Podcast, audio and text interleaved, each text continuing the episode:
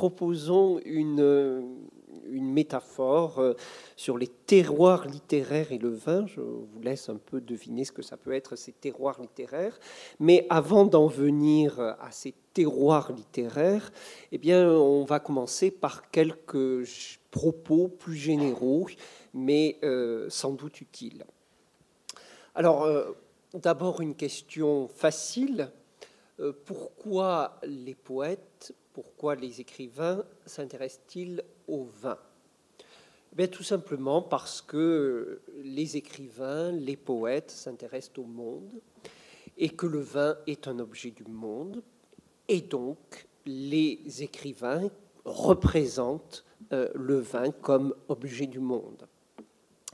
Le vin et comme le dit la liturgie catholique, le fruit de la vigne et du travail des hommes. Le vin procède en quelque sorte de la communion entre la nature, ce qui est donné, et la culture, ce qui est construit. Il opère une sorte de synthèse gustative, de synthèse visuelle aussi, et de synthèse odorante, de synthèse sensorielle entre le donné, la nature, et puis euh, l'acquis, le construit. Première remarque toute simple. Deuxième remarque, c'est que le vin, bien sûr, euh, relève du domaine des choses qui s'ingèrent, qui pénètrent dans notre intimité, et euh, de ces choses invisibles qui agissent euh, dans nos corps. Et il peut agir soit comme remède, soit comme poison. Et bien sûr, toute pensée attentive au sacré se veut extrêmement vigilante sur ces circulations entre l'intérieur et l'extérieur, entre les très attentive à ces échanges entre le monde et euh, le petit microcosme. Voilà. Et, donc, euh, on ne peut pas manger, on ne peut pas boire euh, n'importe quoi.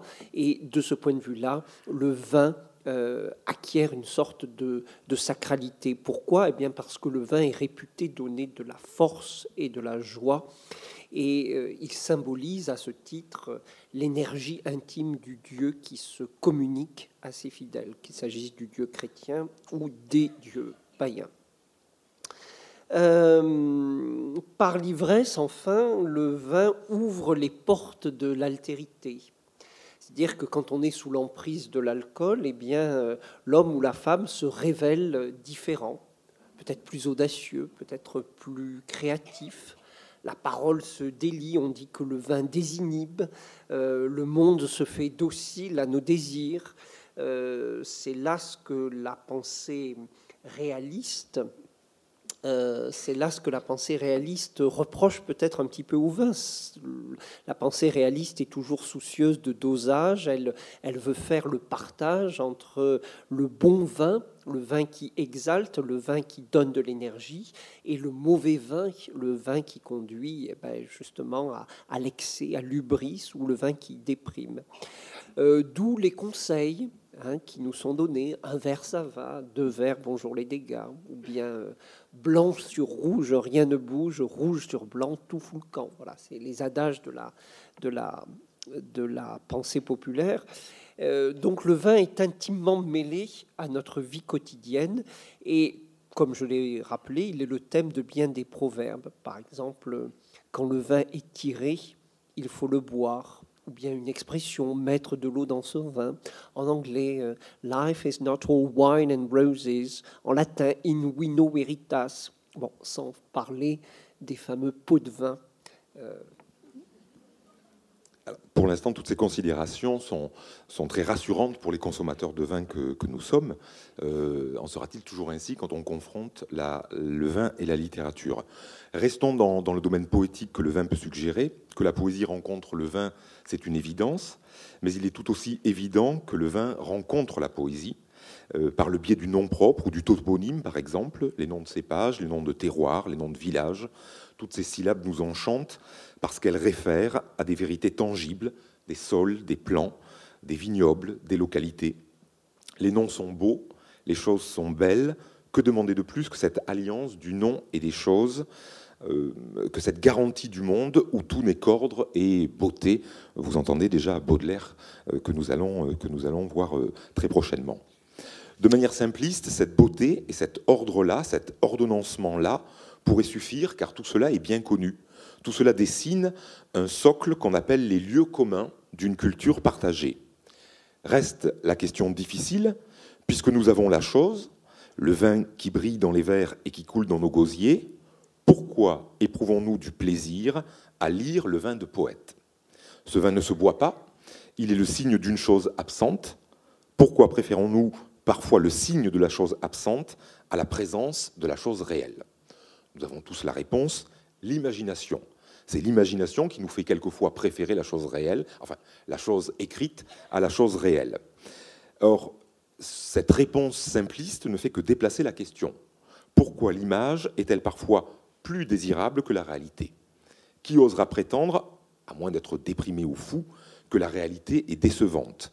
Qui préfère rêver sa vie plutôt que de la vivre? Voilà, alors après ces paroles d'introduction, j'en viens maintenant euh, au cœur du sujet, la question des, euh, des terroirs littéraires. Alors c'est une métaphore, bien sûr, hein, comme les vendanges du savoir. Et euh, je pars de ce point, eh bien, une belle œuvre littéraire finalement, c'est très comparable à une bonne bouteille. Et si je file la métaphore, si je la développe, eh bien, euh, je peux me servir du principe euh, d'analogie proportionnelle. C'est la théorie d'Aristote sur la métaphore. A est à B, ce que C est à D. Et donc, je dirais que le genre littéraire est à l'œuvre, ce qu'un terroir est au vin, c'est-à-dire un sol nourricier et une condition de possibilités.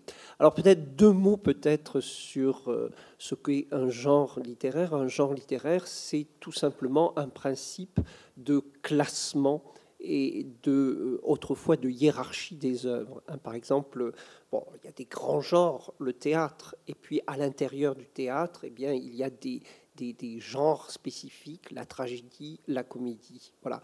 Et euh, inscrire une œuvre dans un genre, c'est évidemment un moyen de la faire reconnaître, de susciter ce qu'on appelle, nous les littéraires, des horizons d'attente. Hein. on suscite des horizons d'attente et l'œuvre soit les... Euh, soit les, combles, soit les déçoit ou les transforme.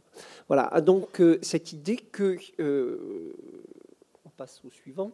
Euh, voilà, cette idée que s'il y a plusieurs territoires ou terroirs, voilà, plus exactement, plusieurs terroirs littéraires que sont les genres, est-ce que ces différents terroirs eh bien, représentent le vin de la même manière? C'est-à-dire, est-ce que les représentations du vin changent, varient selon le genre littéraire, le terroir littéraire où euh, elles s'inscrivent, ces représentations?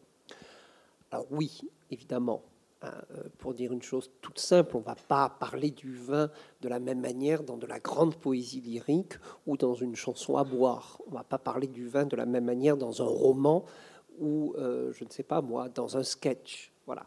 Hum, alors c'est de cela dont il va être question euh, dans notre exposé. Alors on a sélectionné quatre, quatre terroirs littéraires D'abord, euh, le terroir poésie lyrique, qui va nous donner un vin de l'inquiétude.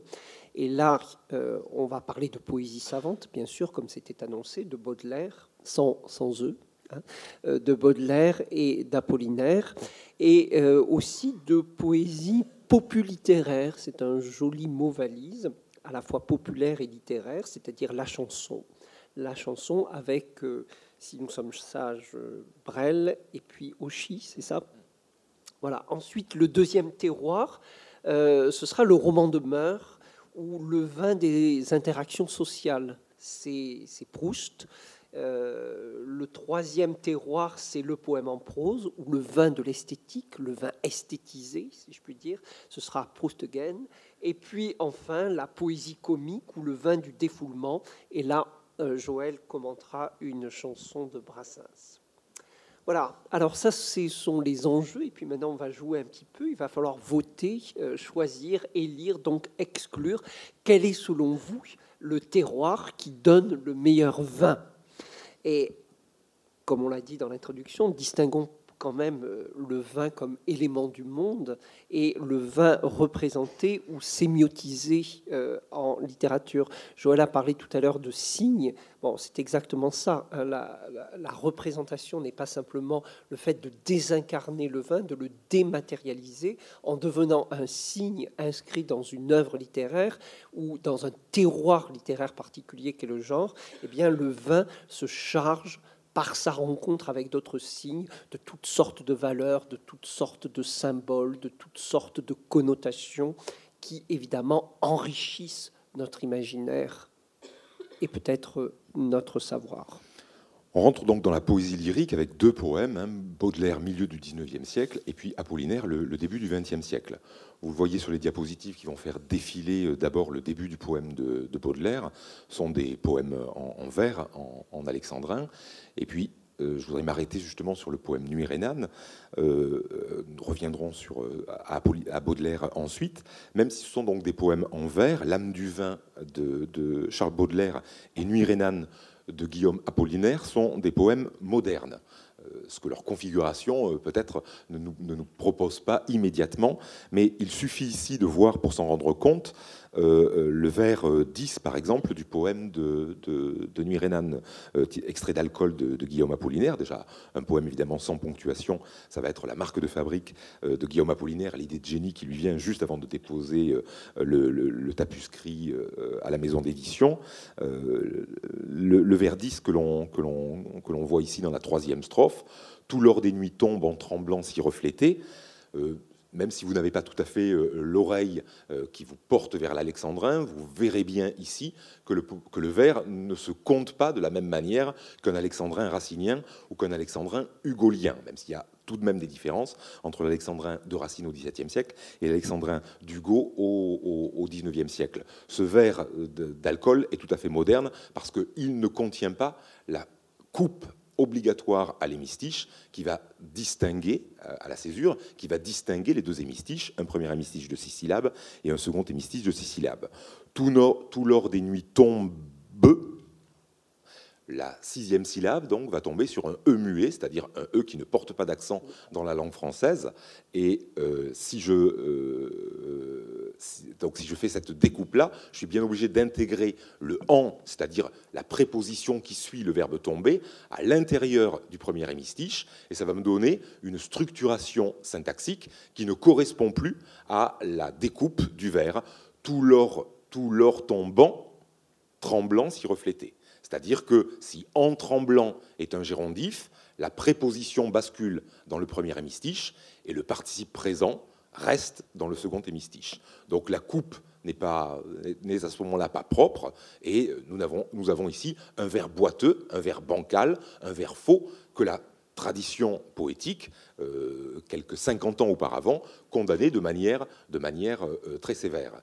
Euh, si je regarde même la syntaxe de ce vers-là, j'ai un problème. Trembler est un verbe euh, intransitif, c'est-à-dire il ne peut pas y avoir de complément d'objet, de complément essentiel derrière le verbe trembler. On ne tremble pas quelque chose. Or, ici, la, construction même me pose problème et, rend le vers, en plus d'être euh, euh, irrégulier par rapport à la versification, il est également irrégulier par rapport à la syntaxe. Donc cette modernité poétique dont je donne ici hein, évidemment l'épiphénomène le, plus remarquable, euh, que l'on pourrait donc cette modernité poétique que l'on pourrait moquer de ne pas nous dire clairement ce qu'elle pense, elle va pourtant nous servir de filtre pour éviter les stéréotypes. C'est-à-dire qu'au lieu de prendre une poésie intelligible qui nous donnerait peut-être quelques principes moraux sur la consommation du vin, ici nous sommes dans une, poésie moderne, beaucoup plus ambiguë, qui peut-être va faire miroiter des significations euh, que notre, recherche, notre, tentative de les, comprendre euh, rendra euh, plus, plus pertinente que la, simple réalité décrite avec une versification classique et une syntaxe ordinaire. Donc la modernité que nous, nous permet donc de, révéler le pouvoir le plus grand de la création littéraire ou de la poésie, et c'est peut-être pour cela que nous l'avons euh, choisi en premier. Rendre la chose représentée en partie méconnaissable, si bien que quand un poète nous parle du vin, au lieu de retrouver les lieux communs que nous connaissons bien et que nous avons tout à coup, euh, que nous avons un peu énumérés en, introduction, eh bien, nous avons le trouble de ne plus savoir très bien de quoi on parle. C'est donc cela le vin, et nous qui sommes des créatures curieuses, nous adorons, paradoxalement, cet inconfort délicieux de la pensée, obligé de se mettre au travail à l'invitation d'une parole dont nous sentons bien qu'elle est belle, qu'elle est suggestive ou inspirée. Alors, je reviens à Baudelaire et je vous lis euh, ce, poème des Fleurs du Mal.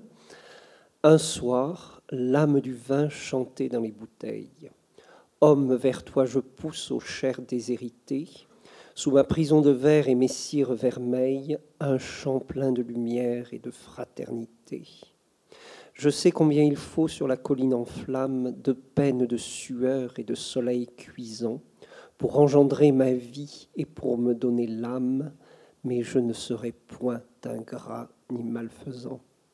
Car j'éprouve une joie immense quand je tombe dans le gosier d'un homme usé par ses travaux, et sa chaude poitrine est une douce tombe où je me plais bien mieux que dans mes froids caveaux.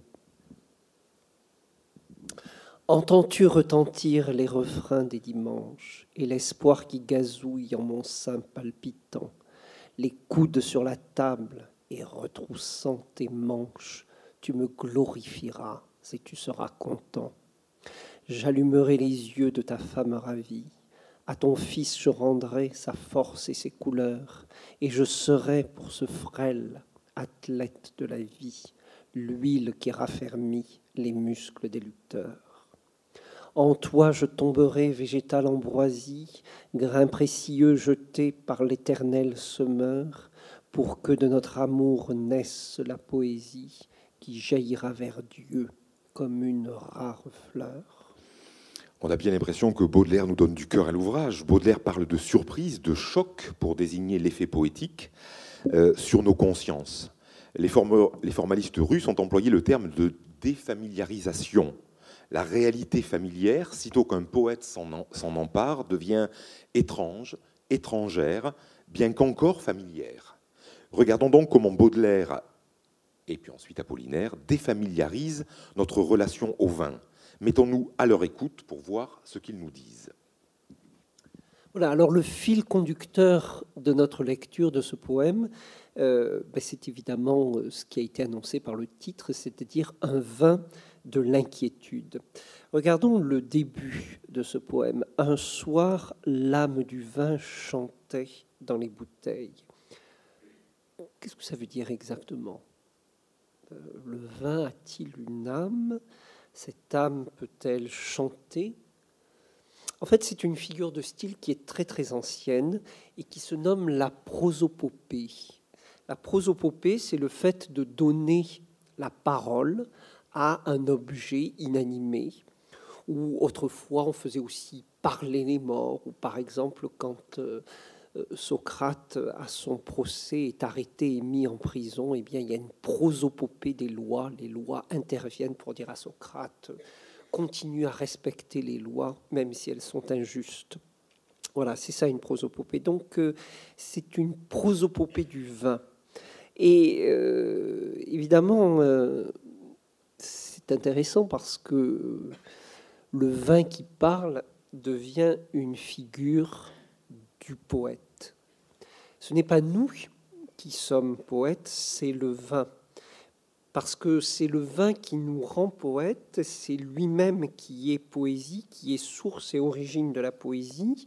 Autrement dit, Baudelaire nous apprend que quand nous buvons du vin, en fait, nous buvons ce qui nous inspire, ce qui délie en nous euh, la parole, ce qui transforme la parole en chant. Et notre âme, les puissances invisibles qui sont en nous, sont en quelque sorte éveillées par cette parole du vin, par cette parole qui fait chanter.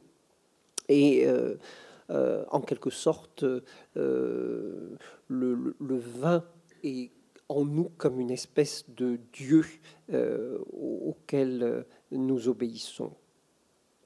Donc, euh, première chose, semble dire le poète, nous ne sommes pas nous-mêmes actifs, agissants. Il faut une âme du vin en nous qui nous fait parler et dont nous dépendons. Donc, si cette première leçon que nous tirons de l'aspect thématique de la, de la chanson, la deuxième leçon, nous la tirerons de l'aspect énonciatif de la chanson. Il y a une désignation dans le discours du vin enfin, la, désignation euh, par euh, l'apostrophe homme au vers 2, homme vers toi je pousse, j'attends le complément d'objet direct au vers 4, un champ plein de lumière. Euh, l'énonciation du texte est très importante. Pour séduire quelqu'un, il faut le nommer, l'apostropher, se placer de son point de vue. Toujours faire de l'autre le dédicataire d'une offrande. Montrer que cette offrande est irrésistible. Je pousse. Entends-tu? Ta femme, ton fils, en toi. Le vin se fait politique. Il fait des promesses. Il dit à l'homme, comme un bon commercial ou comme un bon rhéteur, j'ai ce qui te manque, j'ai ce dont tu as besoin. Et comme notre vin locuteur emploie un ton très rassurant, tout ce qu'il promet d'apporter fait donc fatalement bien envie. Le vin propose un pacte, tu me glorifieras et tu seras content. À l'horizon du poème, dans la dernière strophe, c'est une communion qui est proposée, avec le pronom de la première personne du pluriel, qui apparaît dans le, dans le, démonstratif notre amour dans le pénultième vers. Et c'est un amour fécond qui engendre la poésie. Pour que de notre amour naisse la poésie qui jaillira vers Dieu comme une rare fleur. Et pourtant, réfléchissons un peu. Mettons-nous non pas à la place du vin qui chante, mais à la place de celui à qui s'adresse le vin. Est-ce que nous serions contents d'être appelés un cher déshérité, au cher déshérité euh, Homme vers toi je pousse, au cher déshérité. Un peu plus loin, ce destinataire, il est décrit de cette manière, un homme usé par ses travaux. Le fils, c'est le frêle athlète de la vie. Comme c'est curieux comme expression. C'est ce qu'on appelle un oxymore. Un athlète, normalement, n'est pas frêle. Frêle et athlète, ça ne peut pas aller. Oxymoron en grec, ça veut dire émoussé pointu à propos d'un couteau. Bon. Donc, euh, si on est un athlète, on n'est pas frêle, et si on est frêle, on n'est pas un athlète. Et là, un athlète de la vie, frêle, c'est quand même tout sauf un compliment. C'est très curieux parce qu'au moment où l'âme du vin tente de séduire son destinataire pour lui dire ben, Bois-moi, bois-moi, enivre-toi, vas-y, donne-moi la chance de t'apporter ce que j'ai envie de t'apporter. Au moment où euh, donc l'âme du vin s'efforce de séduire, de persuader, l'âme du vin semble aussi se moquer, railler, faire l'ironique.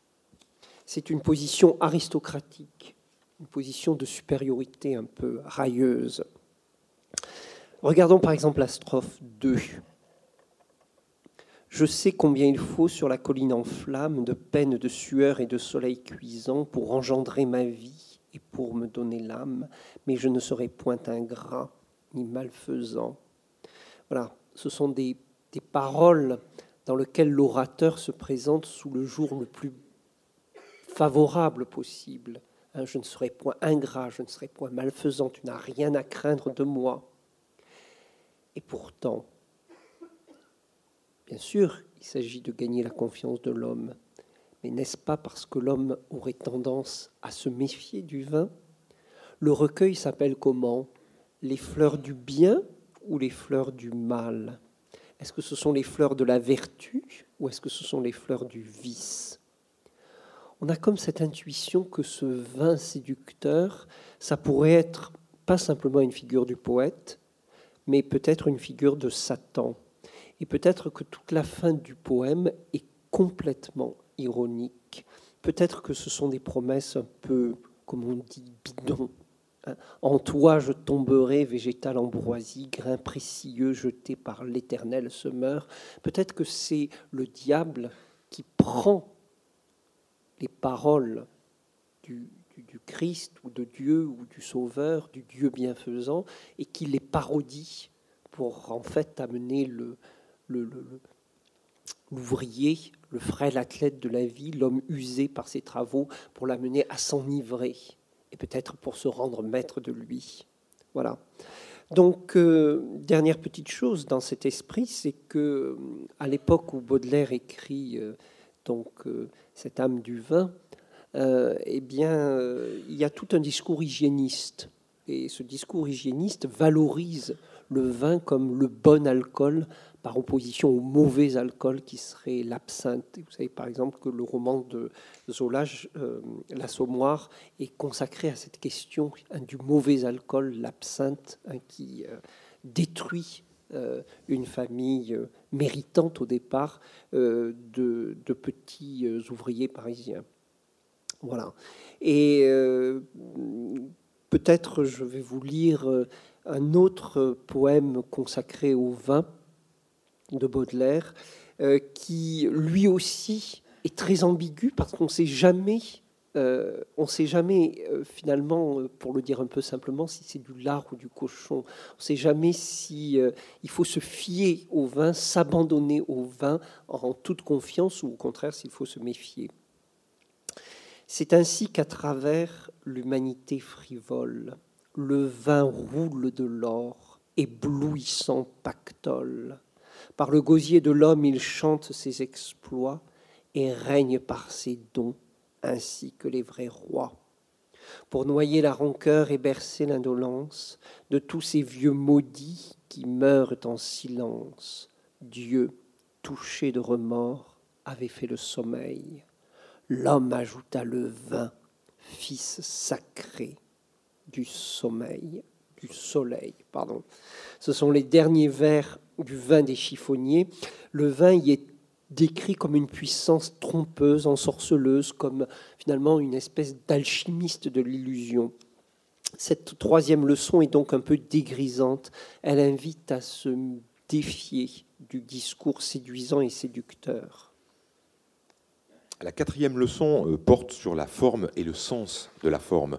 les poèmes sont écrits en alexandrin, donc une structure de douze syllabes, douze voyelles en fait euh, euh, anatoniques, c'est-à-dire c'est que l'on entend pour compter les douze syllabes du vers. C'est un nombre sacré, le, nombre 12, et il y a deux groupes de douze vers, 3 quatrains, 3 fois 4 fois 2, ça fait 24 vers au total, le chiffre sacré est redoublé, la forme elle-même est un symbole, mais symbole de quoi? Euh, le vin le reconnaît, il est enfermé euh, dans, une prison de verre, au, vers 3 du, poème. Il vit dans de froids caveaux, il est donc seul, isolé. Cette solitude est la représentation de l'enfer moderne. Il aspire à être délivré. Lui qu'on pensait en position de force, voilà que si on relit le poème, on le découvre euh, pitoyable, en mauvaise posture. Il parle à l'homme, certes, il parle bien, il est éloquent, mais il est obligé de se vendre, de se mettre en infériorité en citant immodestement ses mérites. Et que répondra l'homme? Euh, L'un parle, l'autre se tait. Qui a le pouvoir? La parole n'est-elle pas la marque d'une tare, d'une infériorité? On blague, mais a-t-on vraiment le pouvoir quand on parle? Le silence, c'est le propre de celui qui écoute et qui décide, qui détient. Donc, en retenant sa parole, qui détient le pouvoir de dire oui ou de dire non, qui parfois donne vie ou mort. La prison de verre ne serait-ce pas le symbole de la parole ou de la poésie si elle n'est pas entendue, comprise, aimée Du vin s'il n'est pas bu? La bouteille qui ne s'ouvre pas, le livre qu'on n'ouvre pas, sont des symboles de l'avarice et de la stérilité. Le poème peut donc aussi se lire comme une invitation humaniste au partage. La parole, comme le vin, ne valent rien s'ils ne sont pas liens, s'ils ne font pas lien entre les hommes. Alors la dernière leçon de ce poème euh, très riche, très, très dense, eh bien, c'est que peut-être quand on veut séduire, la meilleure manière de parler, c'est de parler de manière érotique, suggestivement érotique. Vous voyez que euh, le mot vin en français euh, est un mot masculin. C'est pas le mot vin qui ouvre le poème, c'est l'âme du vin c'est-à-dire euh, l'âme, euh, mot féminin. Euh, bon, ça change la couleur du, texte. Hein. Ce vin devient un principe féminin. Il est question d'ailleurs d'une joie immense. Il est question de la chaude poitrine, celle de l'homme, qui est envisagée comme une douce tombe. Quelle belle expression, là encore, oxymore. Hein. Douce en poésie veut souvent dire ben, qui évoque les plaisirs de l'amour charnel. On dit encore aujourd'hui faire les yeux doux ou écrire des billets doux quand on veut euh, parler d'amour. Et donc euh, l'âme du vin se fait en quelque sorte un peu entremetteuse. J'allumerai les yeux de ta femme ravie. On a l'impression que ce couple qui vivait sans trop de désir, eh bien, grâce au vin, retrouve l'ardeur. Les yeux pétillent. Et quant au fils, le frêle athlète de la vie, on va dire un peu l'impuissant, le raté, eh bien celui-ci, grâce au vin, euh, retrouverait vigueur et virilité. Euh, la fin du poème peut se lire dans cette optique pratiquement comme euh, un coït. En toi, je tomberai. Il est question d'un acte d'amour. L'amour et le sexe sont en quelque sorte les moteurs de la persuasion. Me direz, mais il y a d'autres formes d'amour dans ce texte. Par exemple, il y a aussi un amour peut-être plus politique ou plus spirituel, ce chant plein de lumière et de fraternité, cet espoir qui gazouille. Bon, on a l'impression qu'il s'agit de faire rêver l'ouvrier au lendemain qui chante, de le faire rêver on retrouve l'actualité bien sûr, de le faire rêver au grand soir. Hein. Ce grand soir qui n'existe peut-être d'ailleurs que quand on a bu suffisamment pour pouvoir y croire. Cet espoir, il peut être euh, religieux, il est question des refrains du dimanche, mais il peut être, comme on l'a vu, politique ou socialiste. Après tout, il y a ce, cette, belle, euh, cette belle association hein, euh, un, champ plein de lumière et de fraternité. Voilà. Alors, euh, je vous laisse décider. Baudelaire est un très grand poète, mais c'est bien sûr un poète de l'ambiguïté, c'est un poète de la séduction, mais peut-être aussi de la perversité. Euh, c'est un poème euh, qui suscite en nous peut-être une certaine forme d'inquiétude typiquement moderne.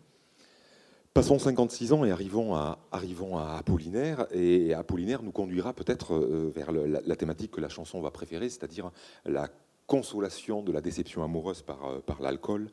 Euh, est-ce que c'est l'alcool qui mène à la, déception amoureuse ou est-ce que c'est la déception amoureuse qui mène à l'alcool?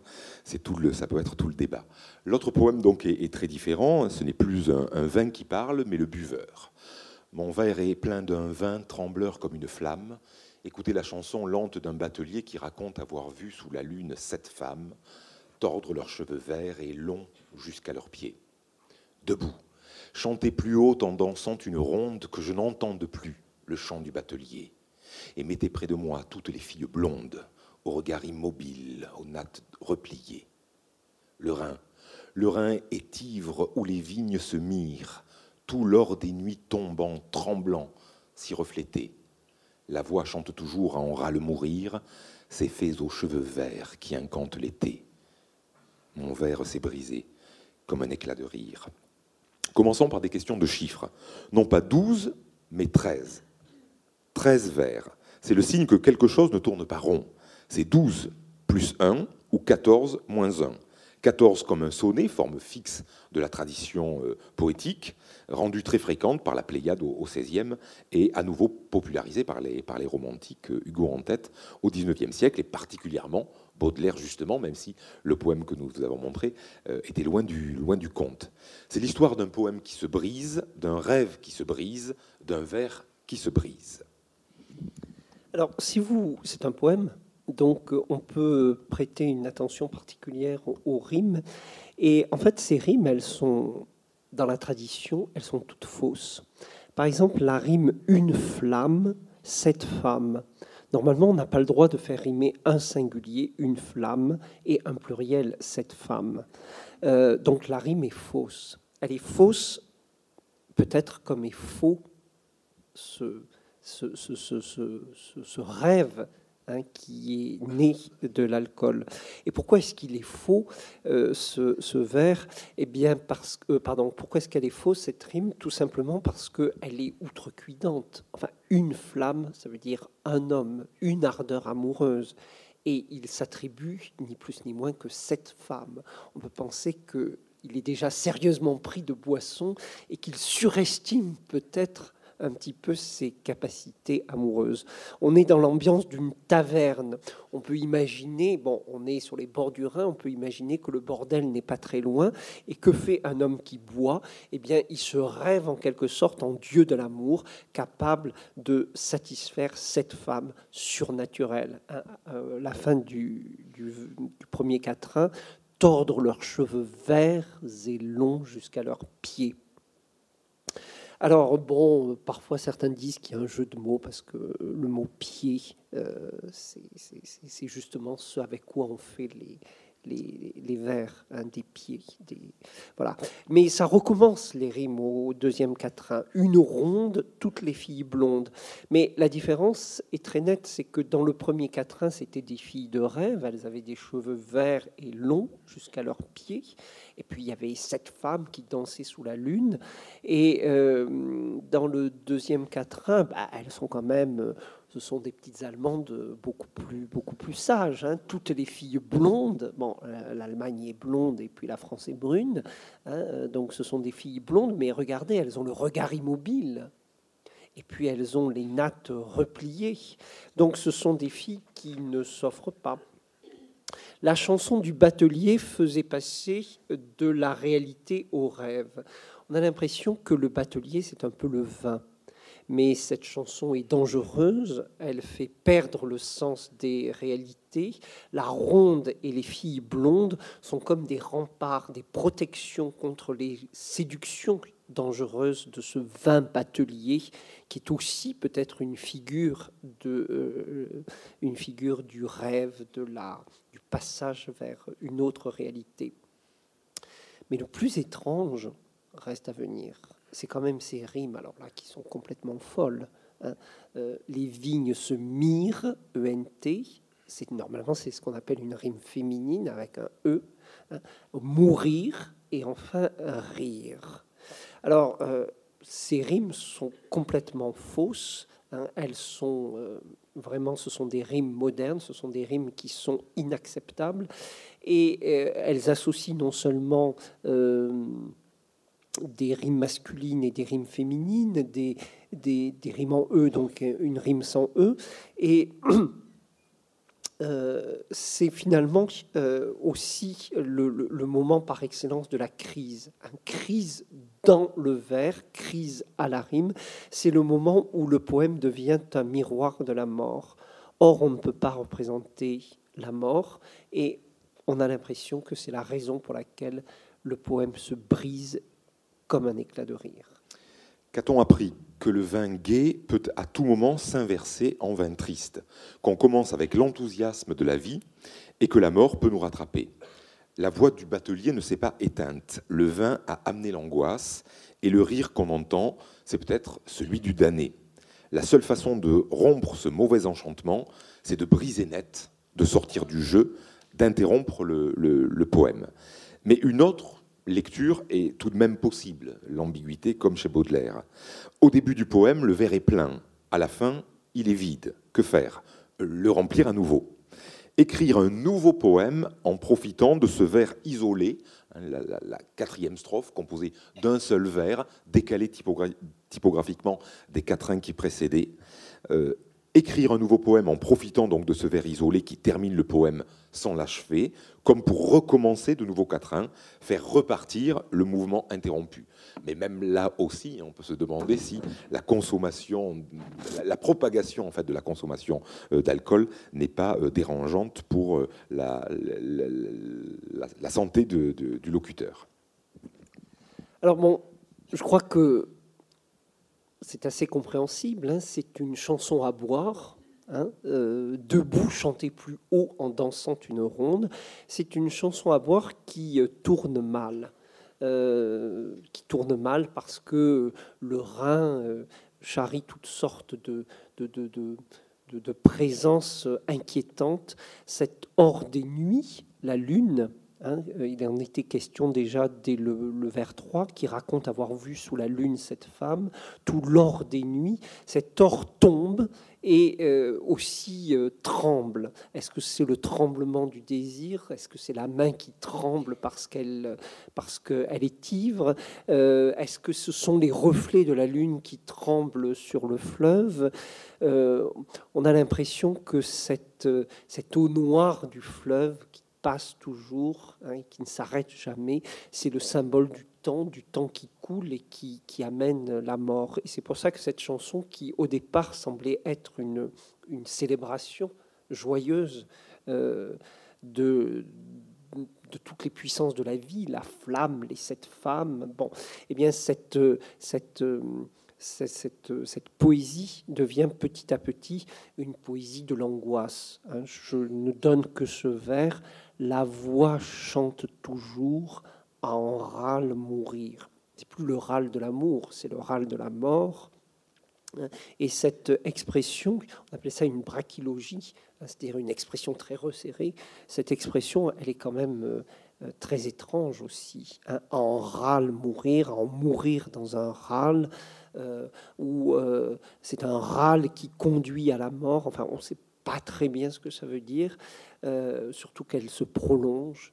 Euh, voilà, le, trait d'union entre le râle et la mort n'est finalement euh, inverse complètement le début du poème où on avait l'impression d'un trait d'union entre le vin et le désir je fais la synthèse et j'enchaîne sur la, chanson. Donc, dans, le premier poème, euh, euh, on, hésitait entre euh, éloge humaniste de l'amour universel ou séduction perverse d'un Satan invitant au blasphème. Dans le deuxième poème, nous avons vu que l'enchantement de l'ivresse pouvait tourner au cauchemar. Nous sommes avertis de la fragilité de la joie que le temps, ce grand maître, peut faire tourner. La chanson va s'appuyer euh, euh, au départ sur euh, la, période de la, chanson réaliste des, années 30, des années 1930, c'est-à-dire le, moment où, la plupart du temps, les hommes boivent, les femmes ne boivent pas, mais subissent les coups des hommes qui boivent. Et grosso modo, des fois, en sont relativement contentes. C'est sur ce modèle-là, évidemment, qui, va déplaire à la génération euh, d'après-guerre et euh, donc à des, paroliers comme, euh, Brel et Brassens, que l'alcool va avoir les connotations positives que la bonne morale lui donne. Et le prototype de la chanson qui va germer dans les années, dans les années 60, dans les années 50-60, ça va être évidemment la chanson de la déception amoureuse consolée dans l'alcool. Donc l'alcool est associé à la défaite masculine.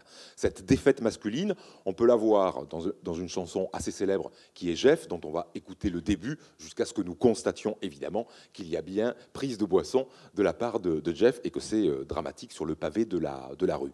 Ce modèle-là de la chanson de Jeff, on pourra le retrouver 20 ans plus tard dans une chanson de Renaud qui s'appelle Manu, à la fin des années 70, et on pourra le retrouver encore dans une chanson euh, d'Yves Jamais dans les années 2000, Yves Jamais étant aussi un, consommateur d'alcool assez avéré. Donc il y a bien euh, une, circulation de ce motif de la chanson, de la prise de boisson, à l'occasion de la déception amoureuse, qui vient contrecarrer évidemment la tendance euh, de, la valorisation de l'homme qui consomme de l'alcool. On écoute Jeff.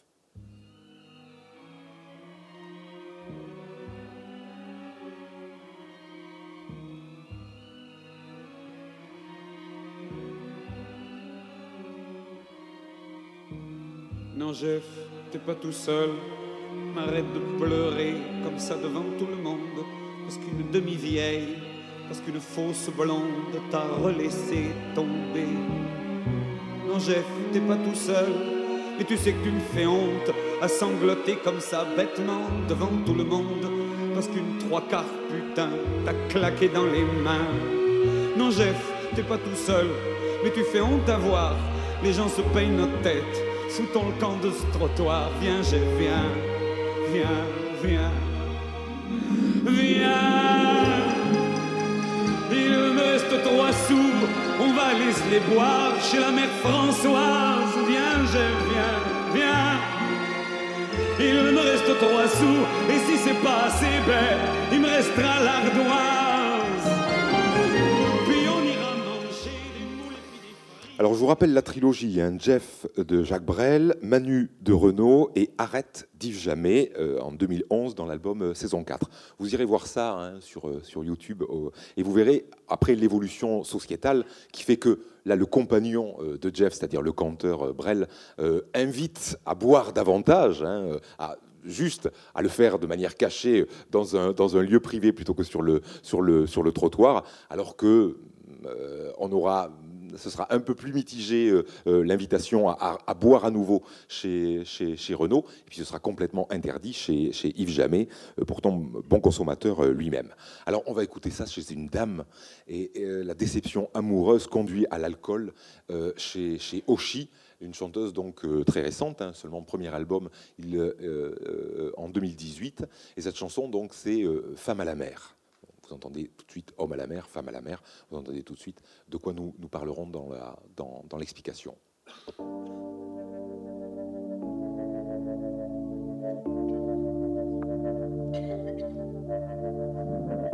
Le cigare comme une cubaine. Le sanda rempli de mes peines. Paumé dans les bouchons de liège, goutte après goutte, je m'abrège. Encore une fois, c'est ma tournée. Pas la dernière de la journée. Je suis le reflet du n'importe quoi, même le miroir se moque de moi. J'ai passé ma nuit au comptoir, tout ça dans l'espoir de te voir. Je t'attends encore. Si tu voulais passer ce soir, mon cœur battrait un peu plus fort. Je bois, plus je bois, plus je bois, plus je bois, plus je te vois, plus je te vois, plus je te vois, plus je te vois, plus je me noie, je me noie, je me noie. Je suis une femme à la mer.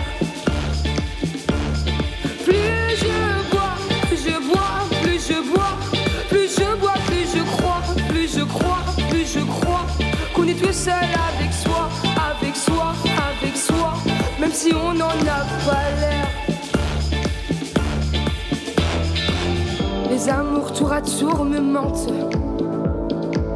Je prends des tournants, je me tourmente. Je fais des pas sans y penser, les démons m'invitent à danser. Une chorégraphie de comptoir sur un tango de désespoir. Belle mise à mort. Si tu voulais passer ce soir, mon cœur battrait peut-être encore.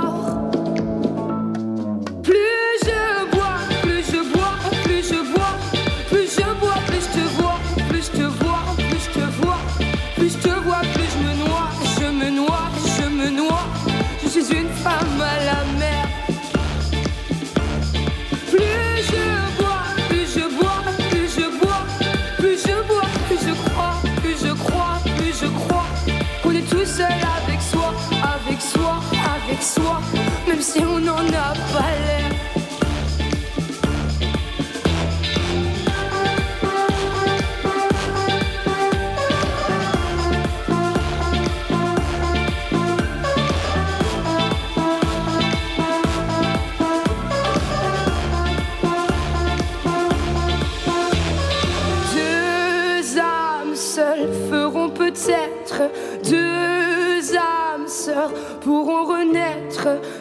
Deux âmes seules valent mieux qu'une. Je plonge dans tes yeux sans rancune. Plus je bois, plus je bois, plus je bois, plus je bois, plus je te vois, plus je te vois, plus je te vois, plus je te vois, plus je me noie.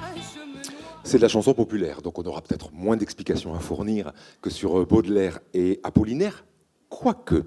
Euh, D'abord, euh, euh, quelques problèmes orthographiques, hein, c'est-à-dire, euh, donc vous voyez Oshi, pardon, quelques problèmes orthographiques. Un paumé, évidemment, c'est paumé et eux, hein, paumé dans les bouchons de Liège, au vers 3, goutte après goutte, je m'abrège. Alors, il faut il fallait trouver des chansons évidemment qui ne soient, qui ne soient pas de la consommation d'alcool, fort ou d'alcool dur. Et donc là, ici, nous avons dans un distique magnifique, hein, quand même, une superbe rime, Liège et Abrège, il fallait y penser. Nous avons la preuve que c'est par du vin que la, chanteuse accoudée à, un comptoir de boîte de nuit ou à un comptoir de bar, euh, se, se, saoule. Enfin, que la cantrice, ici, celle qui parle et qui dit je dans la chanson, euh, se saoule. Euh, et cette féminité va être affichée dans Je suis une femme à la mer, jeu de mots, défigement à partir de un homme à la mer, sauter à la baille, il y a quelqu'un à, sauver. Eh bien, cette femme à la mer, cette femme à sauver, elle affiche sa féminité, mais elle l'affiche de manière tout à fait ambiguë. C'est-à-dire qu'elle adopte quand même les codes de la virilité. Regardez le premier vers, je fume le cigare comme une cubaine. Donc cette manière de fumer le cigare, cette manière d'être dans d'être dans un bar, cette manière de noyer son chagrin dans l'alcool, elle voit bien qu'elle l'emprunte à un code masculin euh, qui est euh, établi depuis, euh, depuis des, décennies. Et ici, elle adopte finalement ce même, ce même comportement avec cette espèce d'ambiguïté au chiet homosexuel. Donc évidemment, le, destinataire, on, ne sait pas tout à fait évidemment si c'est un homme ou si c'est une, si une femme. Regardons d'ailleurs les deux âmes sœurs que nous voyons entre les deux refrains. Hein. Vous avez vu qu'il y avait couplet, refrain, couplet, refrain, et puis ensuite hein, une espèce de couplet euh, tronqué avec seulement quatre vers. Euh, ces deux âmes sœurs pourront renaître. Regardez l'ambiguïté de la syntaxe ici. Hein. Nous avions cherché l'ambiguïté de la syntaxe chez Apollinaire. Pourquoi ne ferions-nous pas le même crédit à Oshi, qui est auteur, compositeur, interprète? Et ici, deux âmes seules feront peut-être feront peut-être quoi? Feront peut-être ben non, ce n'est pas deux âmes sœurs, puisque deux âmes sœurs pourront renaître. Regardez la manière syntaxiquement dont le deux âmes sœurs sert à la fois de COD au verbe faire qui précède et sert également de sujet au verbe pouvoir qui suit. Donc il y a ici hein, un effet de style dans lequel le même complément sert deux fois dans la syntaxe. Deux âmes seules pourront peut-être, feront peut-être deux âmes sœurs, deux âmes sœurs pourront renaître, deux âmes seules valent mieux qu'une, je plonge dans tes yeux sans rancune. Ambiguïté de ce dernier vers, qui est donc la dernière occurrence non bissée de la chanson, la dernière occurrence de, de couplet, je plonge dans tes yeux sans rancune, le destinataire, depuis le début, n'était pas là. Il y avait une adresse fictive à quelqu'un qui, justement, ne venait pas. Consommer de venir, et en, attendant sa, venue, on se noyait dans l'alcool et on avait l'illusion de le voir. Et plus on se noyait dans l'alcool, moins évidemment on croyait, euh, on se désespérait parce qu'on croyait à son, arrivée prochaine. Euh, pourtant, à la fin, dans le je plonge dans tes yeux sans rancune, est-ce que finalement il est arrivé? Ambiguïté de ce dernier vers qui nous présente le destinataire comme possiblement arrivé sur les lieux. Pourtant, regardons les éléments qui terminent chacun des couplets. Si tu voulais passer ce soir, mon cœur battrait un peu plus fort, qui va par une espèce évidemment de parallélisme avec l'élément qui finit le, couplet avant la deuxième occurrence du refrain. Si tu voulais passer ce soir, mon cœur battrait peut-être encore ici la, modalité épistémique du peut-être vient remettre le doute sur le battement de cœur. Et donc le suicide est tout à fait proche. On n'est pas loin ici du poème, du poème d'Apollinaire, parce que un cœur qui battrait peut-être encore, c'est un cœur qui ne bat pas pour l'instant. Et ce cœur qui ne bat pas pour l'instant, c'est déjà la preuve suicidaire, de la tendance suicidaire de la, cantrice. Vous voyez, rien à envier ici euh, chez Oshi aux poètes de la, poésie classique dans leur manière de condamner la, de la poésie classique ou moderne, dans leur manière de condamner la prise d'alcool poésie lyrique et alcool ne font pas bon ménage. C'est ce que, pour l'instant, nous avons, euh, nous avons établi. Passons à la prose. Alors, on va passer à la prose et au terroir suivant. Donc, le vin des interactions sociales, Proust et le roman de Meur. Ici, roman de Meur, ça veut dire tout simplement le roman qui parle de la façon dont les hommes et les femmes se comportent euh, en société. Alors on va voir ici que le vin eh bien, accompagne toutes sortes de prises de paroles, euh, de paroles quotidiennes, de paroles triviales. Et euh, en fait, Proust a le génie de fabriquer des petits bijoux littéraires, vous allez voir ces phrases, hein, avec des situations extrêmement quotidiennes.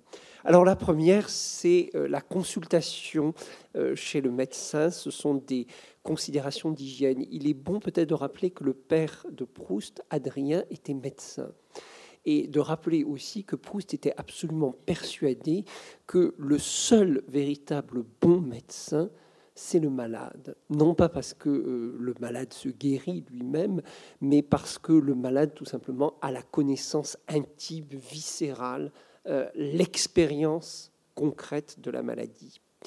Alors, euh, les erreurs des médecins sont innombrables. Ils pêchent d'habitude par optimisme quant au régime, par pessimisme quant au dénouement. Du vin, en quantité modérée, cela ne peut vous faire du mal. C'est en somme tonifiant. Le plaisir physique, après tout, c'est une fonction, je vous le permets, sans abus. Vous m'entendez bien L'excès en tout est un défaut. Du coup, quelle tentation pour le malade de renoncer à ces deux résurrecteurs, l'eau et la chasteté. Bon, ben c'est bien, le carême arrive, donc on est prévenu. Euh, deuxième, deuxième occurrence, champagne ou mousseux. Euh, alors là, c'est la mise en scène de blocs le père et de Bloch euh, le fils. Donc ce sont des amis du héros narrateur. Vous savez que Proust est juif et que euh, son personnage de Bloch est une façon finalement de prendre une certaine forme de distance assez, euh, assez cruelle avec sa propre judéité et avec les stéréotypes antisémites de son époque. Seulement, si le défaut de son fils, c'est-à-dire ce que son fils croyait invisible aux autres était la grossièreté, celui du Père était l'avarice. Aussi, c'est dans une carafe qu'il fit servir sous le nom de champagne un petit vin mousseux, et sous celui de fauteuil d'orchestre, il avait fait prendre des parterres qui coûtaient moitié moins, miraculeusement persuadé par l'intervention divine de son défaut que ni à table, ni au théâtre, où toutes les loges étaient vides, on ne s'apercevrait de la différence. Ça, c'est une idée proustienne récurrente dans toute l'œuvre, à savoir que euh, on ne se voit pas soi-même, ce sont les autres qui nous voient. Et euh, il n'y a pas de plaisir plus, j'allais dire, plus pervers que celui de démasquer chez l'autre ce que précisément il veut euh, dissimuler. Alors, euh, Mousseux et Champagne, ça devait plaire à Proust, parce que là, il met en scène le grand homosexuel de la recherche, qui s'appelle le baron de Charlus, et qui est avec son, petit ami, qui s'appelle Morel, musicien. Et évidemment, euh, le jeu de mots est irrésistible, Charlus veut se faire mousser. Mais j'avais demandé du champagne, dit-il au maître d'hôtel qui avait cru en apporter en mettant près des deux clients deux coupes remplies de vin mousseux mais monsieur, ôtez cette horreur qui n'a aucun rapport avec le plus mauvais champagne. C'est le vomitif appelé cap, où on fait généralement traîner trois fraises pourries dans un mélange de vinaigre et d'eau de seltz. Après, on passe à une autre méchanceté. Là, on est non plus, euh, on est non plus avec euh, Charlus et son son amant Morel, on est euh, chez les Verdurins. Et chez les Verdurins, euh, qu'est-ce qui se passe? Eh C'est un petit clan avec des fidèles et, euh, et, bien souvent on se moque les uns des autres. Faute de grief, on inventait des ridicules. Dès qu'un fidèle était sorti une demi-heure, on se moquait de lui devant les autres, on feignait d'être surpris qu'ils n'eussent pas remarqué combien il avait toujours les dents sales ou au contraire qu'il les brossa par manie vingt fois par jour. On vous reprochait indirectement la quantité de vin qu'on avait bu. Ça ne vous fait pas mal, c'est bon pour un ouvrier. Éloge de Madame Octave par sa domestique Françoise. Là, chez les Verdurins, vous avez vu évidemment la, petite méchanceté, hein, le vin, la boisson de l'ouvrier. Bon, euh, qu'est-ce que vous faites chez nous si vous buvez comme un trou et en fait, tout ça euh, est sans doute de la pure calomnie, hein, parce que on ne résiste pas chez Proust au plaisir de dire une méchanceté.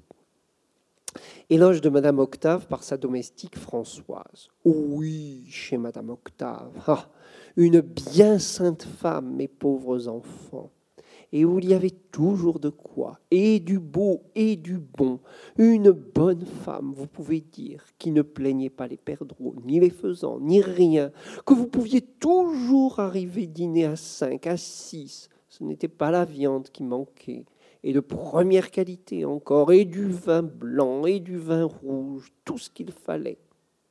Françoise employait le verbe plaindre dans le même sens que fait la bruyère je ne sais pas si ça se dit à Bordeaux, hein, mais donc je traduis, hein, euh, qui ne plaignait pas les perdreaux, c'est-à-dire qui ne regardait pas hein, et qui. Euh, voilà.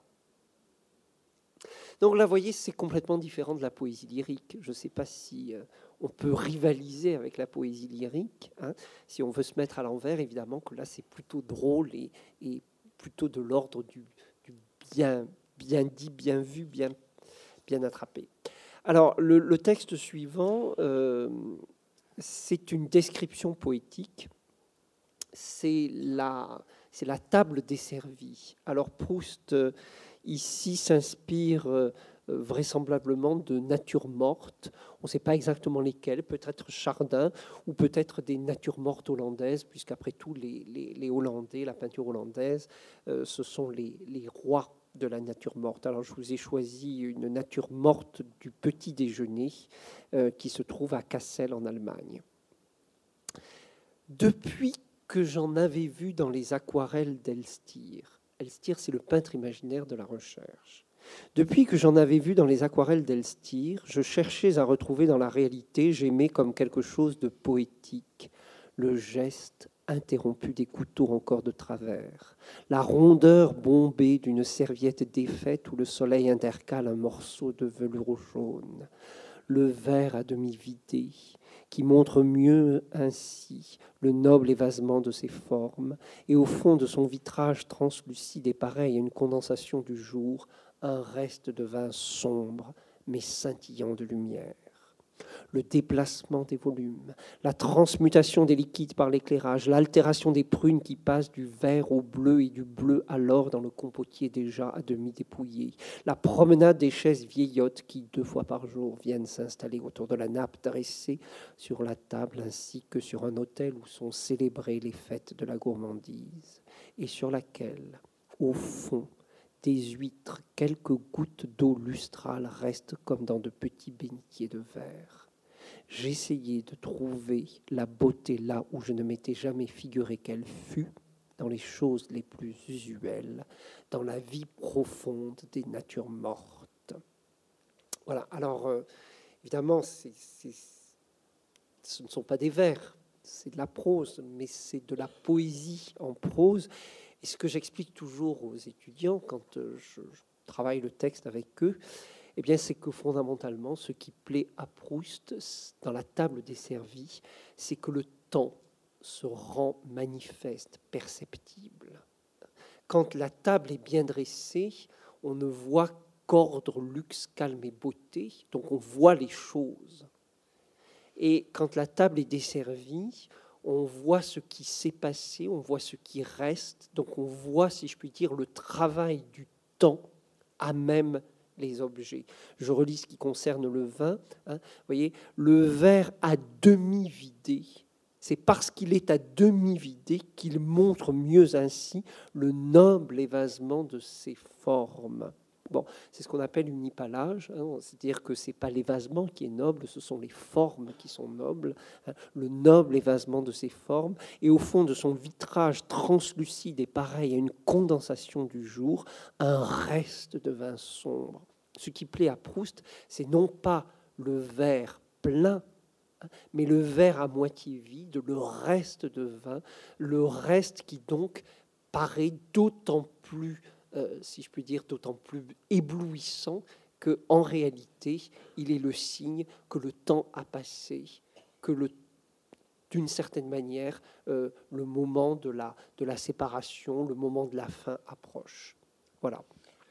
Cinq dernières minutes en compagnie de, Brassens pour finir la dialectique, hein. c'est-à-dire que donc euh, le vin était clichéiquement euh, poétique et puis euh, finalement cette poésie-là, elle était esthétiquement condamnée ou moralement plutôt condamnée et, on revient à une esthétisation du, vin une fois qu'il a à, moitié disparu du, verre et puis ben, le vin moralement condamné dans la poésie lyrique peut-on, avec la chanson, et notamment avec la chanson à boire, avec la chanson comique, donc, lui redonner nous qui allons redevenir très prochainement des consommateurs, lui redonner un petit peu de poil de la bête. Euh, alors euh, oui, effectivement, hein, il existe une chanson à boire parce qu'il existe une chanson de genre, comme il existe une chanson à encourager pour le travail, comme il existe une, chanson anticléricale, il existe une chanson pour exhorter l'homme à boire, et notamment dans ce 19e siècle, qui, euh, lui a, qui a suscité, euh, qui a créé l'envie chez, les, chez, les, chez les, les, Français qui devaient devenir des consommateurs de, de, vin pour écouler les stocks ou pour écouler la, la production. Donc il faut exhorter l'homme à boire et cette chanson, la chanson va, va inciter à la, consommation. Euh, Brassens, évidemment, va, être dans une perspective un tout petit peu différente. C'est-à-dire qu'il va présenter dans une chanson qu'il appelle Le Grand Pan, qui n'est pas une des plus célèbres, une des plus célèbres de, lui, il va présenter l'opposition entre un monde païen, dans lequel, euh, enfin un monde, oui, euh, païen, en tous les cas polythéiste, dans lequel le, le, vin, mais également l'amour, mais également la mort étaient vécus de manière gaie parce que les dieux s'intéressaient à elle, par rapport à un monde privé de ce polythéisme, un monde euh, euh, post-polythéiste, alors peut-être monothéiste, ou même après la mort de, après Jésus, prophétisé par Nietzsche, eh bien, à ce moment-là, l'homme, privé de cette, consolation par le vin, par l'amour, l'idylle, et par la festivité qu'il peut y avoir autour du, deuil, eh bien, vie devient, devient, triste. On écoute cette chanson et vous avez les paroles, au moins de ce qui concerne dans le, vin, euh, sous les yeux.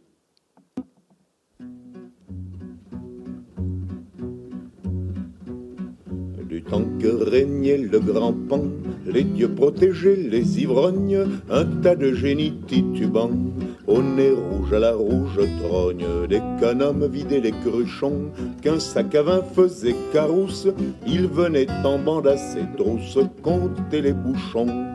La plus humble piquette était alors bénie, distillée par Noé, Silène et compagnie. Le vin donnait un lustre au pire des minus, et le moindre pochard avait tout de Bacchus mais se touchant le crâne en criant j'ai trouvé la bande au professeur. Nimbus est arrivé qui s'est mis à frapper les cieux d'alignement, chasser les dieux du firmament.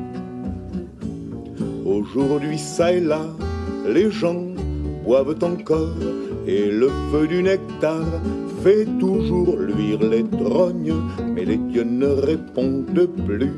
Pour les ivrognes, Bacchus est alcoolique et le grand Pan est mort. La composition de la chanson donc est particulière. Vous voyez que le refrain se trouve à l'intérieur d'un premier mouvement qui vient décrire le vin. Il y aura un second mouvement qui vient décrire les idylles dans un monde polythéiste. Le refrain réapparaît avec cette fameuse bande du professeur Nimbus qu'il va falloir identifier, et puis, de, manière euh, parallélique, le aujourd'hui qui euh, réintervient donc dans le second mouvement, puis dans le troisième mouvement, pour montrer ce que le monde après le professeur Nimbus a fait du vin, de l'amour et, de la, et, de, et de la mort.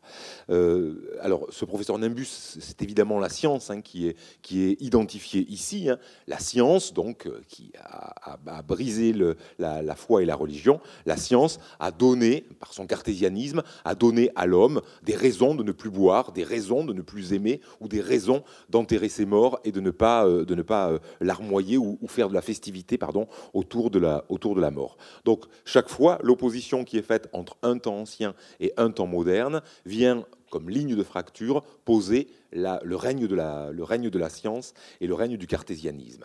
Et l'opposition qui se fait de manière assez drôle. Hein. Le, polythéisme ici euh, est, pris en dérision, c'est-à-dire que euh, chaque fois que, les dieux interviennent pour bénir cette consommation d'alcool, comme pour bénir les, idylles qui se passent dans les, coins, sous les bosquets, dans les lieux pastoraux, euh, et, pareil pour accompagner les, deuils, la religion polythéiste donne une festivité à bon compte, à nouveau frais, euh, plates, euh, à ces plates affaires. Mais l'inconvénient, c'est que l'homme adhère à ce mouvement-là, l'homme se réjouit par le vin, par l'amour et par le deuil, l'homme se réjouit de vivre en communauté. L'opposition qui va être faite après la science, c'est bah, un, monde privé de cette joie-là et qui redonne à l'événement sa place, au phénomène sa place. Et en rendant au phénomène sa place, eh bien, le cœur ne se réjouit plus. L'épilogue de cette chanson va faire intervenir la religion monothéiste. On se demandait évidemment de la part de l'anticlérical Brassens, on se demandait ce qui allait, ce qui allait advenir. Eh bien, Jésus-Christ va arriver et ça va être la chute de la chanson. Hein. donc, après ces trois mouvements-là, le vin, l'amour, le deuil. Et l'un des derniers dieux, l'un des derniers suprêmes, ne doit plus se sentir tellement bien lui-même. Un beau jour, on va voir le Christ descendre du calvaire en disant dans sa lippe, un beau jour, on va voir euh, Jésus descendre du calvaire en disant dans sa lippe, Merde, je ne joue plus pour tous ces pauvres types. J'ai bien peur que la fin du monde soit bien triste. Voilà le constat que fait Jésus, qui lui-même n'adhère plus à ce monde-là qu'il a pourtant, même si euh, évidemment la cause de la, de la, fin des réjouissances, c'était la science, euh, quelle était la part du monothéisme, évidemment, dans cette, dans cette fin des réjouissances? Eh bien, euh, Jésus-Christ montre qu'il n'est plus tout à fait solidaire de, cette, de, cette, de ce moralisme qu'il a instauré par la religion, la religion monothéiste. Euh, notre constat, on parlait dans la voiture donc de ce que tu voulais, l'appellation euh, que tu voulais donner à, Brassens pour finir. Oui, moi ça me frappe, euh, bon, même si je ne connais pas l'univers de la chanson comme Joël, mais ça me frappe de voir que chez Brassens, il y a toujours un mélange à la fois de, bah, d'anarchisme, de, de pensée libertaire, et en même temps un profond conservatisme. C'est-à-dire que là, euh, tous ces dieux polythéistes, ben, finalement, ils décrivent un monde enchanté, un monde peuplé, et euh, c'est l'idée que avant, voilà, il y avait une sensualité euh, euphorique, il y avait du lien, il y avait de la communauté autour des choses simples et, fondamentales, et qu'avec ces professeurs nimbus, c'est-à-dire des scientifiques, des rationalistes, des cartésiens, comme l'a dit Joël, ben, tout ça a disparu le monde s'est désenchanté, le monde s'est en quelque sorte dématérialisé. Quoi. Voilà. Et, même le Christ qui vient sauver euh, ce monde, eh ben, même le Christ se dit, mais qu'est-ce que je fais encore sur ma croix? Ces, pauvres types, ils n'en valent pas la peine. Allez, basta. Voilà. Alors, euh, bon, ben voilà, c'est le moment où on s'arrête de parler. Donc, c'est à vous maintenant la parole et de dire peut-être ce que vous avez préféré, si c'est le terroir lyrique sur lequel on s'est beaucoup attardé. Hein. Baudelaire, Apollinaire, c'était ce qui était annoncé. Euh, aussi, ou euh, Brel. Ou bien alors, si c'est un autre terroir que vous trouvez plus intéressant, c'est celui de la de la, du roman réaliste avec euh, ses représentations de la parole, des discours sociaux. Et puis, troisième, euh, bah, l'esthétisation du vin dans une prose euh, poétique, ou alors enfin le, vin qui fait rire, sourire avec Brassens. Voilà, maintenant c'est à vous.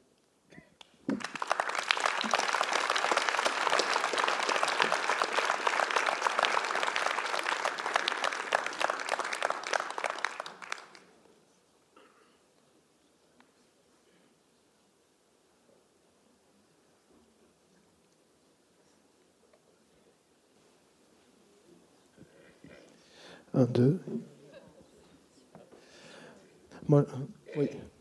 J'en ai une, moi, en attendant. C'est Barbara. Est-ce qu'elle a, est-ce que le, le vin et Barbara, ça dit quoi dans les chansons? Euh, Barbara et, non, il y a une chanson qui s'appelle L'absinthe. Barbara imite les, poètes ou fait de, l'intersexualité avec les, poètes. Rimbaud et Verlaine, elle a, en gros une culture de supermarché. Hein. Barbara n'a pas eu son certificat d'études et a arrêté l'école en cinquième. C'était la guerre, mais, quand même en cinquième. Donc euh, euh, elle, pioche chez les, chez les poètes les, plus célèbres. D'ailleurs, elle a beaucoup de livres dans sa, dans sa, dans, sa maison à, Précy-sur-Marne, mais la plupart du temps, elle les a pas, elle les a pas ouverts. Donc avec cette culture là de, supermarché, elle, se, elle se contente en fait de citer quelques vers des poètes Rimbaud et Verlaine, euh, et, euh, même si elle va après chanter euh, Éluard, Desnos, enfin reprendre certains, certains poèmes dans la tradition des chansons poétiques des années 50, Ferrat, Ferré, Brassens, on reprend, on reprend les poètes, elle le fait un peu aussi, mais quand elle cite, quand elle intègre de l'intertexte avec la poésie dans ses, dans ses chansons, c'est toujours Rimbaud-Verlaine. Et donc il y a une chanson de l'album 73 qui s'appelle L'Absinthe, mais c'est la, seule référence à, l'alcool chez, Après, il y a peut-être à un moment donné qui m'échappe une allusion métaphorique au vendange euh, ou, au vin, mais, pas de manière, pas, au sens propre. Donc non, pas de, pas de vin chez Barbara, sinon forcément euh, vous y auriez eu droit. Vous avez bien montré les rapports entre le, le vin et la poésie avec Baudelaire, Apollinaire évidemment, mais pour, dire que le vin inspire la poésie, mais euh, je crois pouvoir penser que le vin est anti-poétique. Euh, je prendrai un exemple. Euh, lors du procès, on a reproché à Baudelaire, du procès des fleurs du mal, on a reproché à Baudelaire la fin d'un poème qui s'intitule À celle qui est trop gaie, T'infuser mon venin, ma sœur. Et Baudelaire y voit une interprétation syphilitique. Et il regrette cette incompréhension totale de son poème. Euh, il y voit une intervention, dit-il, de criminalistes et non pas de, gens qui aiment la poésie. Donc euh, je m'appuie sur le fait que, que le vin, dans un mot très péjoratif, euh, est antipoétique. En effet, le procureur du procès de, de Baudelaire, en en juillet 57, euh, qui est le même que celui de Flaubert en janvier, ah, pour Madame Bovary, en janvier de la même année. Ce procureur s'appelait Pinard.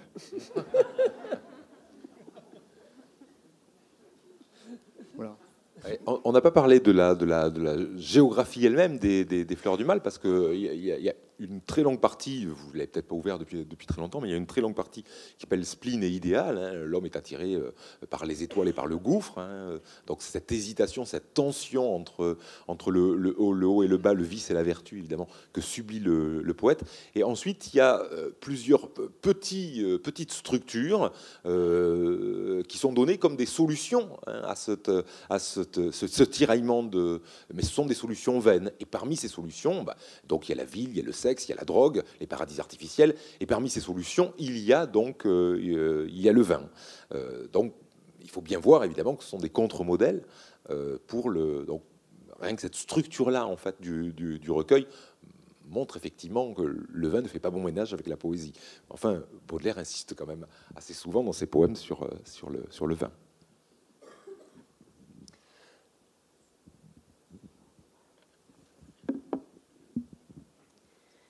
Euh, en fait, euh, je m'appelle Manal, euh, étudiante à l'ESVV. on n'a qu'envie maintenant de boire un vin. un prénom, Leila, vous savez, c'est un prénom dans la langue arabe qui signifie la, la nuit noire la plus longue de l'année, mais aussi le vin, robe rouge sombre. Et également, il veut, dire le début d'ivresse et de gaieté. Euh, trouvons, je peux vous donner un exemple, par exemple, euh, je, soigne, ma passion de Leïla par Leïla, comme, le buveur de, euh, se soigne avec du vin. C'est le, le fou de Leïla Kais. Et euh, ma question, trouvons-nous dans la poésie française euh, ce euh, sens du nom Leïla? Merci. Non. Vous connaissez l'origine de- de- de- du mot Leïla? C'est arabe. Oui, d'accord. Non, mais On trouve ce, ce prénom dans toutes les langues, dans toutes les chansons, dans beaucoup de poésie. Et je trouve que c'est une méthode, de- surtout dans la langue arabe, de cacher, euh, euh, de dire directement de- bah, du vin. non, non, je vois que prune, mais bon. euh, Oui, bah, c'est vrai que Baudelaire ça- s'adresse à un moment donné à la belle ténébreuse. Bon, euh, je ne sais pas si ça peut faire écho. Moi, j'avais appris que Laïla, c'était la nuit parce que j'avais étudié euh, les mille et une nuits, Alf Laïla, Walaïla. Hein. C'est c'est le contraire Euh, Walaïla, Af- Vous savez, la nuit, la femme, la poésie, c'est tout ensemble. Mhm. Et c'est Leïla qui, qui, on dit, c'est euh, c'est c'est le moment de quand on boit et on sent très bien. mais tout, le monde, tout le monde doit regretter de ne pas s'appeler Leïla, alors. Mais c'est vrai qu'en français, euh, on ne pense pas à donner euh, aux, aux petites filles le nom de nuit. Ça se fait pas. hein. On a, on a longtemps hésité à donner des noms de choses, d'ailleurs, Ouais. a priori. C'est vrai que Mélanie, normalement en grec, c'est celle qui est noire, hein, celle qui a la, la peau très très mate, hein, la, la mélanine, tout ça. Bon. Mais ça, euh, bon, ça nous rapproche peut-être de la nuit, mais c'est vrai qu'il n'y a pas toutes ces connotations euh, euh, favorables associées au mot nuit dans notre imaginaire. C'est dommage. Oui, puisqu'on parle des, mots et des langues, je crois que vous avez montré que la poésie pouvait être assimilée au vin et à l'alcool, mais c'est aussi parce qu'en français, on, on a cette homophonie entre le mot vers et le mot VERS et le mot vers VE2RE. E. Moi, en prenant mes notes, tout à l'heure, j'ai écrit, il y a 13 vers dans le poème et j'ai écrit 2 RES sans faire exprès. Et je pense que voilà, ça favorise pro- probablement aussi cette assimilation et que quand on, moi je suis traductrice, mais si on traduit en italien et qu'on dit un bicchiere, ça n'a plus rien à voir avec vers, qui est verso. Donc euh, la langue aussi favorise ça. Ah ben oui, la poésie, la, polysémie influence notre imaginaire. On le voit avec Leïla et on le voit avec Vers. Alors justement, Yves Jamais a composé un, un album de chansons qui s'appelle De vers à Oui, justement. hein, ben oui. Voilà, avec euh, VE2RE et VERS. Et puis la, la deuxième chose, c'est que euh, je pensais à une autre chanson de Brel où on a aussi, il me semble, euh, du vin. C'est une chanson qui doit s'appeler euh, Le dernier repas et où on a le, le vin qui coule à flot et qui va consoler non pas de la déception amoureuse, mais de ce grand ennemi qui était pour Brel la mort et qui chante dans toutes ses chansons. La, la consolato- la- la consolation par le vin dans toutes ces chansons-là est, est terriblement ambiguë. En fait, c'est ce qu'on a, ce qu'on a oui, voulu oui, montrer, ça, oui, oui, oui. euh, s'il est, s'il est un, un garde-fou contre la, contre la mort, euh, enfin, c'est- piètre consolation. Voilà, c'est ça. le- le problème est là.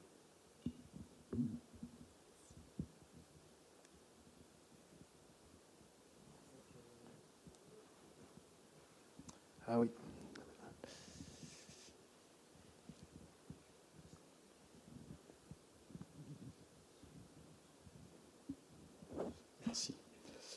Je voudrais revenir sur le titre de, du recueil d'Apollinaire, euh, Alcool, puisque on pense que, enfin, on dit que le premier titre a été en réalité Eau de vie.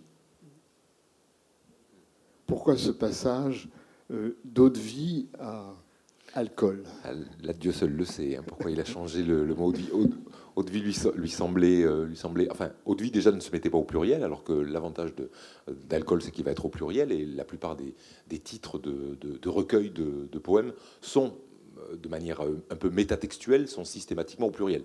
C'est la même chose pour les albums de chansons. hein, on met euh, Bijoux et Babiole, par exemple, on met des, on met des titres au pluriel pour montrer que c'est une composition de, de plusieurs pièces. Donc, il y a déjà cette- peut-être cette justification, hein, utiliser un, titre, un titre pluriel, mais euh, euh, enfin, opacité, parce que eau de vie, justement, il n'y a pas d'ambiguïté. Enfin, il y a une connotation qui est améliorative, alors que alcool, il y a une connotation qui est d'emblée ambiguë. Enfin, qui peut être jugée comme améliorative ou péjorative. Eau de vie fait penser à la distillation, hmm. à la la quintessence, enfin. Ben oui, bien sûr. C'était peut-être trop positif. Oui. Et, alcool a le grand mérite, je parle du mot, a le grand mérite de jouer avec cool.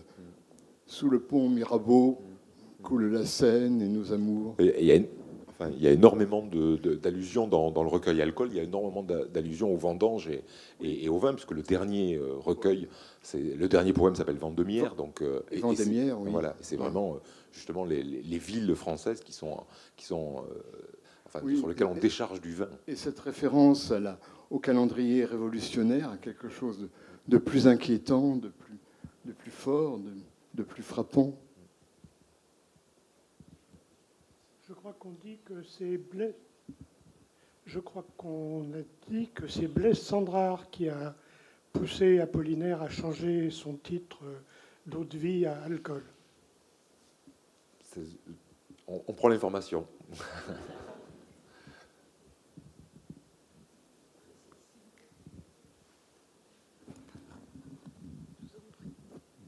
Je veux juste profiter du passage du micro pour euh, parler d'une chanteuse actuelle qui est merveilleuse, qui s'appelle Juliette, et qui a écrit deux. Actuelle Enfin, euh, oui, non, mais je Début des années 90. Contemporaine. Début des années 90, oui. Ah Bon, qui a écrit deux fabuleuses chansons sur le vin. Et le, et le dernier album est fascinant. Nour, oui. Ouais, ne sais pas si c'est le dernier, mais bon, donc les, deux titres des chansons, c'est le la petite messe solennelle et puis euh, le diable dans la bouteille. Alors, si vous avez l'occasion, écoutez ces deux, ces deux chansons, sont magnifiques. Alors, donc Juliette Noureddine, en fait, qui, a commencé dans les années 90, au départ, n'était pas auteur-compositrice parolière, elle était juste, elle était juste compositrice-interprète. Et depuis, en fait, qu'elle s'est séparée de, celui qui lui écrivait des chansons, euh, donc celles-là ne sont pas d'elle, en fait, ne sont pas écrites par elle, mais les, albums sont encore meilleurs. Elle a eu quelques années de transition au début des années 2000 où c'était un tout petit peu moins bien que ce qu'il y avait eu dans les années 90, mais les deux derniers albums sont fascinants. Et le, dernier, j'aime pas la chanson et ce qu'elle a fait de, meilleur. Bon, c'est un peu ignoré par la critique, mais euh, c'est ce qu'elle a fait de meilleur.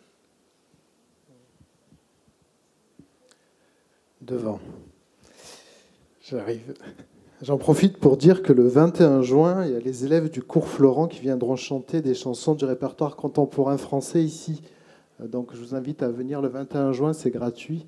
il y aura plein de chansons. Merci. On, vous avait demandé de, donc de parler surtout d'Apollinaire et Baudelaire, parce qu'on savait que vous étiez un peu spécialiste, et de Proust, parce que vous étiez spécialiste de ça, et puis vous avez étendu sur la chanson française, parce qu'effectivement, il, il, y a Barbara, puis il y a tout. Et puis alors, je suis tout à fait d'accord avec cette idée de, Juliette, enfin, cette présentation de Juliette qui me semble être peut-être celle qui connaît le plus le vin dans la chanson française, parce qu'en fait, Brassens, il connaissait pas le, vin, il le disait lui-même. tout le monde pense que je suis un euh, que je suis un grand connaisseur de vin, d'amateur de, de, bonne bouffe, etc. Mais c'est absolument pas vrai. Je suis pas du tout. On me caricature comme ça, mais je, n'y connais rien. Alors que Juliette, elle connaît bien le vin. Et la question que je me posais au départ de votre présentation, c'était euh, euh, spontanément en littérature. bon, je, je pense pas qu'Apollinaire. Je sais pas s'il était amateur véritablement de vin. Il était plutôt amateur d'alcool. Et, et en fait, celui qu'on aurait peut-être plus envie de citer euh, spontanément, quand on ne connaît pas trop, c'est plutôt Rabelais.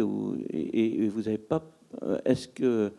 Euh, est-ce qu'on ne pourrait pas partir justement d'un Rabelais par rapport au Chinon hein, C'est ça, on n'était pas dans la région. Là. et, donc, par rapport aux, écrivains, aux écrivains du Moyen Âge, c'est-à-dire que est-ce qu'il n'y aurait pas aussi matière à puiser dans, ce, dans, cette littérature-là? Disons que euh, moi, je ne suis pas séismiste, Joël non plus, donc euh, bon, on était peut-être un peu gêné d'aller sur des, terroirs ou des territoires qui nous étaient moins familiers. Euh, mais c'est vrai que c'est vrai que la verve de Rabelais, sur tout et en particulier sur les questions de vin, c'est quelque chose de, c'est quelque chose de fabuleux. C'est vrai que euh, on a, vous a peut-être infligé des gens qui ont le vin triste. Hein. Euh, c'est pour ça que euh, bon voilà, mais souvent parce que la poésie, ça sert aussi un petit peu à ça, quoi. C'est-à-dire que, eh bien, je veux dire, on a naturellement, si je puis dire, et toute la société nous y invite, on a naturellement envie d'être joyeux, d'être d'être festif, et la poésie finalement nous nous offre la l'occasion de, de, de nous délecter à notre propre fond de tristesse. Hein. Et donc il y a quelque chose euh, d'un peu subversif, hein, le, fait de prendre le vin et euh, ce qui est euh, signe de communion, de sociabilité, eh ben, devient un signe extrêmement ambigu. Hein, de, de, D'ailleurs, vous voyez, l'âme du vin et, le poème d'Apollinaire, ce sont des vins qui, sont, qui se boivent seuls. Quoi. Hein, euh, donc, euh, on n'est pas du tout. Alors que chez, Rabelais, euh, c'est toujours le, vin de la fête, c'est toujours le vin de la, du partage, c'est le, le, le, vignoble que, les moines, frère Jean des Antomures, défend contre les picrocoles. bon, je veux dire, c'est vrai qu'il y a quelque chose de, de, de, de l'ordre de la fête populaire chez Rabelais, alors que nos modernes, ce sont des solitaires, ce sont des inquiets, ce sont des angoissés. Bon. Voilà.